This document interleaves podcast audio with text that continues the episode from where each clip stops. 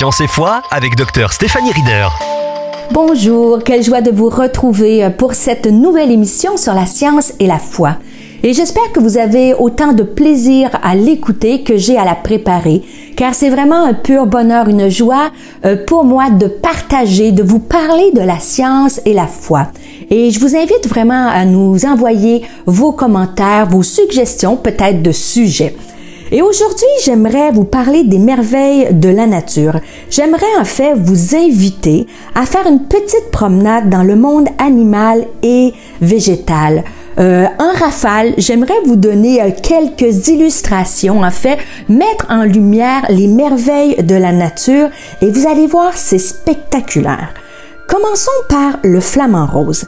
En fait, saviez-vous que pour faire le beau, le flamant rose ravive régulièrement ses couleurs en s'enduisant de pigments rouges orangés sécrétés par l'une de ses glandes?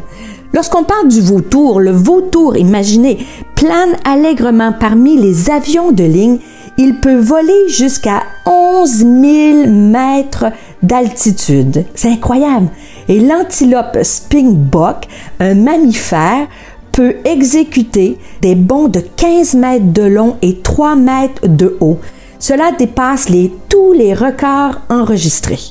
Et que dire, le scarabée rhinocéros peut soulever 100 fois sa masse. Alors si euh, vous pesez, vous avez une masse environ de 70 kilos, 60-70 kilos, imaginez de soulever, si vous allez à la salle de sport, 100 fois votre poids. C'est juste à couper le souffle pour ce petit scarabée-là qui est vraiment très en forme. Et la sterne arctique, qui est un oiseau, imaginez, elle parcourt 35 000 kilomètres chaque année pour se reproduire et hiverner. Et dans sa vie, on estime qu'elle aura ainsi volé sur une distance équivalent à trois fois, tenez-vous bien, celle qui sépare la Terre de la Lune. Devant toute cette complexité, cette perfection et cette précision, est-il envisageable qu'un concepteur intelligent soit intervenu? Je te laisse là-dessus.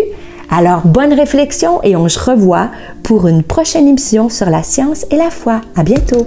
Pour aller plus loin, visitez stéphaniereader.com.